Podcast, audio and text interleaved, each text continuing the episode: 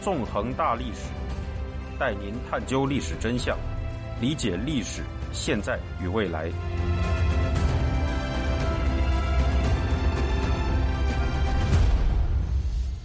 随着中国当局在二零二零年六月三十日推出《香港国安法》，以及香港民众的大规模街头抗争，在二零二零年秋天被镇压下去，香港本土的抗争运动转入了低潮。然而，在香港之外，大规模的抗争和声援行动仍然在持续进行着。尽管根据国安法的规定，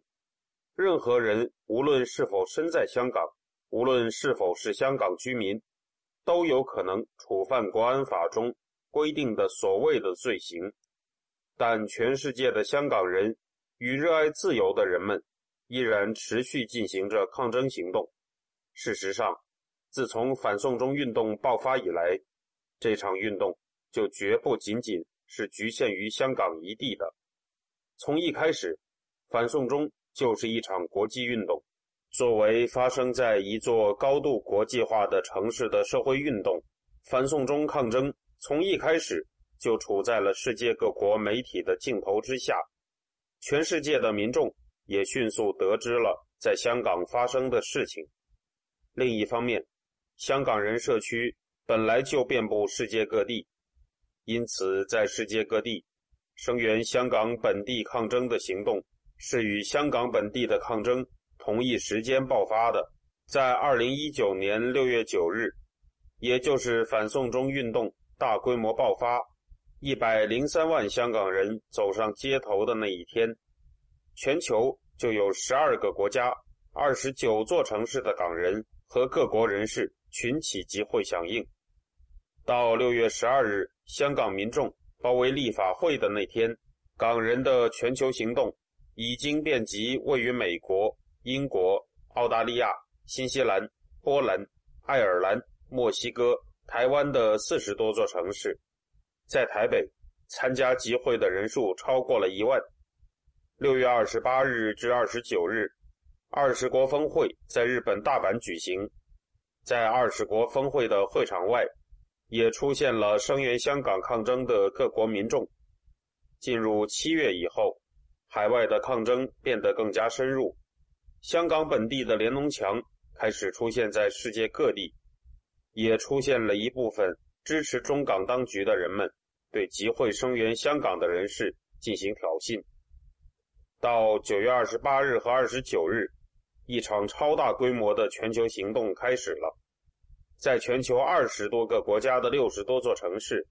世界各国的人们展开了名为。反赤纳粹大游行的活动，在美国、英国、加拿大、德国、荷兰、澳大利亚、新西兰、瑞士、瑞典、马来西亚、台湾的许多城市，大批的人们穿上黑色服装，戴上黄色头盔，举起光石旗，呼喊着“光复香港，时代革命”的口号，走上街头，进行了声势浩大的声援香港集会。在这之后。全球各地声援香港的各种集会游行一直在持续进行，直到今天也没有停止。在香港本地，也有不少支持反送中运动的外籍人士参与了反送中抗争，甚至曾有人为之献出了自己的生命。二零二零年一月二十五日，六十七岁的英国籍男子罗伯特和他的良性妻子。在九龙尖沙咀的一处酒店坠楼逝世，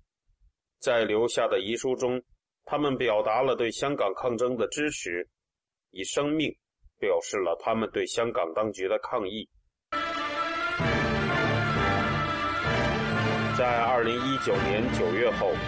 随着当局暴力的日趋残酷，港人也展开了更有成效的国际游说活动。九月十七日这天，黄之锋。罗冠聪、张坤阳、何韵诗等人来到美国国会参加听证会。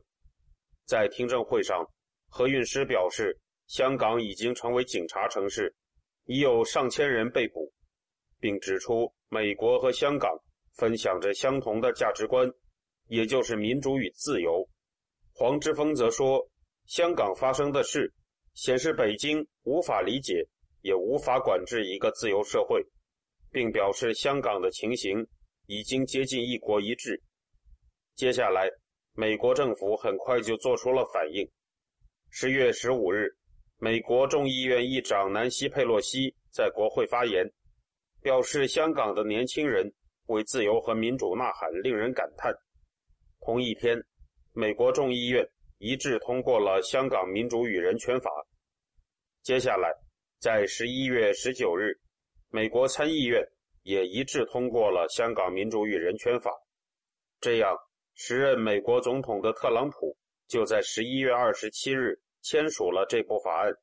使这一要求美国政府制裁侵犯香港人权的中港官员的法案正式生效。除此之外，也有美国国会议员亲自前往香港，并对香港民众的抗争表达支持。在十月十二日和十三日，美国参议员泰德·克鲁斯和众议员乔什·霍利到访香港，对香港民众的抗争表示了支持。香港人的一大海外游说重点是希望美国改变《美港关系法》。《美港关系法》是美国国会。在一九九二年通过的法案，这部法案制定的初衷是由于一九九七年香港主权被移交后，将成为中国的一个特别行政区，美国需要重新厘定对香港的关系。听众朋友，您现在收听的是自由亚洲电台纵横大历史栏目，我是主持人孙成。根据这部法案，在中国根据中英联合声明承认香港的高度自治的情况下，美国会给予香港特殊待遇，承认香港独立关税区，并将在一国两制的框架下保障香港的生活方式以及美资在香港的运营。但是，随着中港当局在镇压反送中运动的过程中展现出来的野蛮与残酷。原有的美港关系法显然已经不适用于香港了。二零二零年五月，随着中国人大通过要求香港当局尽快通过所谓的维护国家安全立法，香港国安法已经呼之欲出。时任美国国务卿的蓬佩奥遂在五月二十七日声明，表示由于香港不再享有高度自治，因此这就意味着香港。不再会享有美国的特殊待遇。在香港国安法通过后，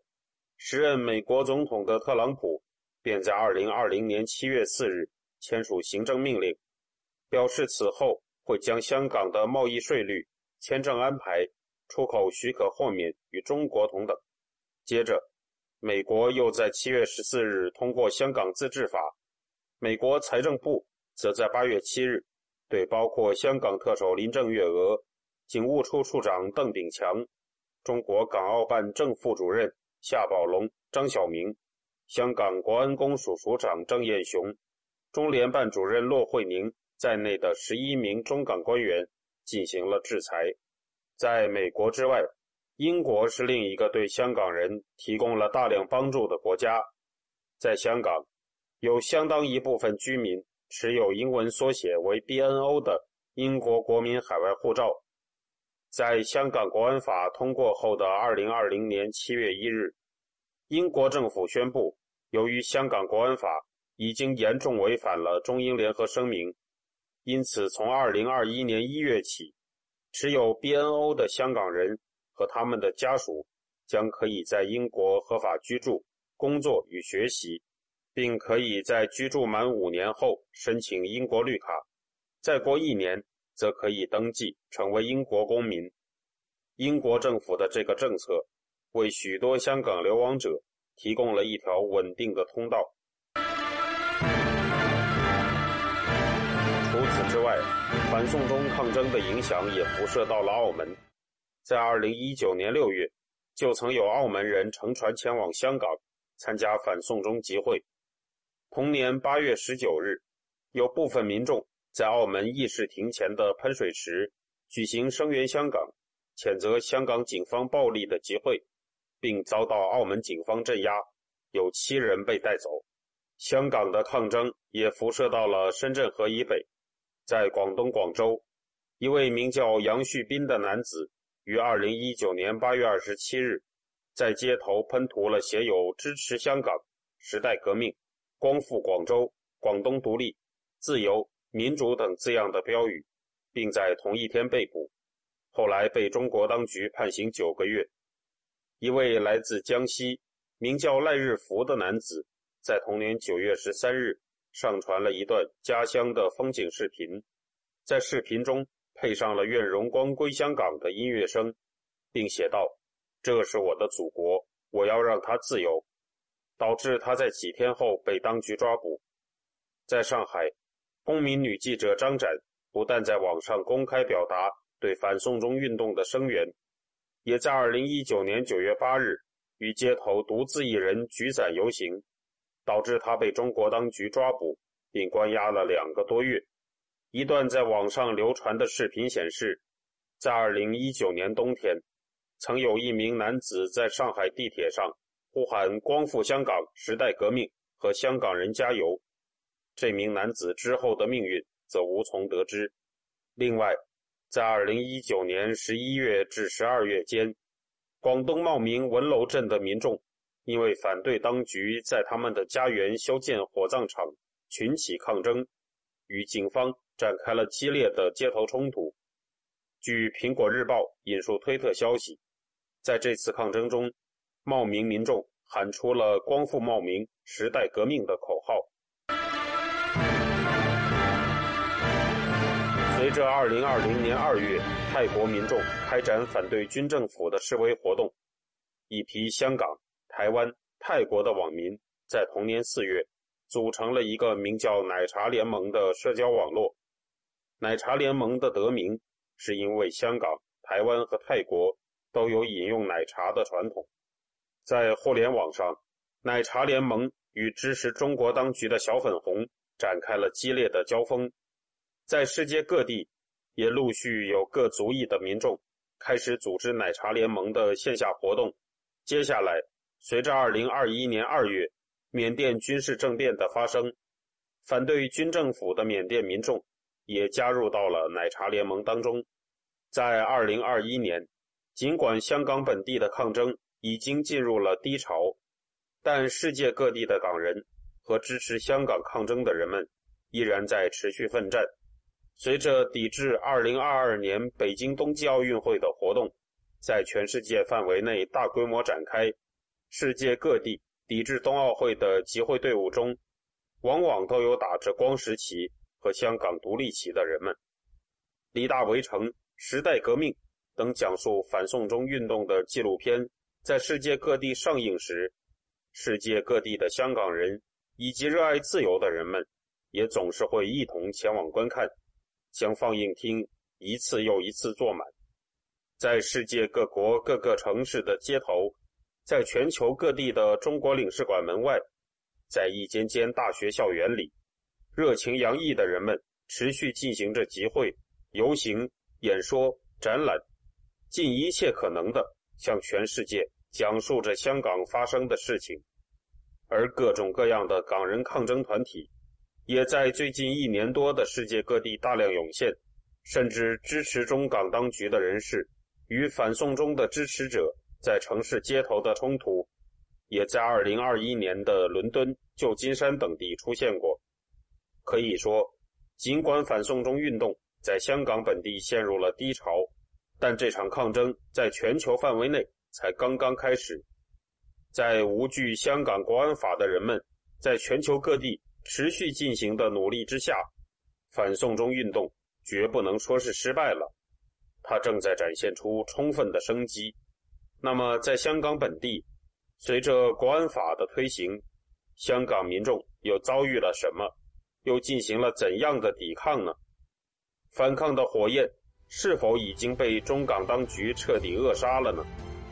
在下一讲中，我们就将讲述这个问题。